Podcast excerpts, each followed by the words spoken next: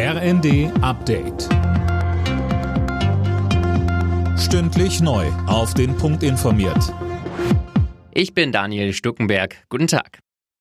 Die Energieversorgung, ein drittes Entlastungspaket und die nationale Sicherheit. Darum geht's heute und morgen bei der Klausurtagung der Bundesregierung auf Schloss Meseberg.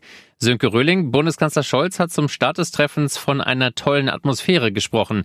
Wie ist die Stimmung wirklich? Die ist schon extrem angespannt. In den vergangenen Tagen hat da jeder gegen jeden geschossen. Inhaltlich kommen die Ampelparteien teilweise überhaupt nicht auf einen Nenner und das bei den großen Aufgaben, die vor ihnen liegen. Allerdings die schärfsten Attacken kamen ja aus den Fraktionen und von Parteifunktionären und die sind heute nicht mit dabei. Vielleicht hilft es also, dass sich nur die Ministerinnen und Minister treffen. Aber man darf schon gespannt sein, ob da heute und morgen mehr rauskommt als nur Minimalkompromisse.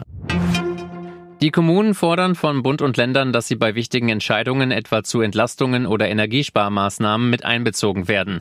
Man müsse die Krise gemeinsam lösen, so Städtetagspräsident Lewe. Er kündigte an, dass die Kommunen selbst beim Thema Energiesparen gefragt sind. Wir müssen nicht Schwimmbadtemperaturen aufweisen in der gewohnten Höhe. Man kann auch durchaus zwei Grad oder drei Grad niedriger heizen. Wir müssen nicht jeden Flur beheizen, nicht jedes Treppenhaus. Also da ist der Blick nochmal sehr, sehr stark geschärft worden. Und es geht ja nicht nur darum, dass wir Städte das nur für uns machen, auch für unsere kommunalen Haushalte. Auf uns gucken die Bürgerinnen und Bürger. Die sagen, wenn ihr das nicht macht, dann brauchen wir es ja auch nicht machen. Also wir haben da schon eine gewisse Vorbildfunktion.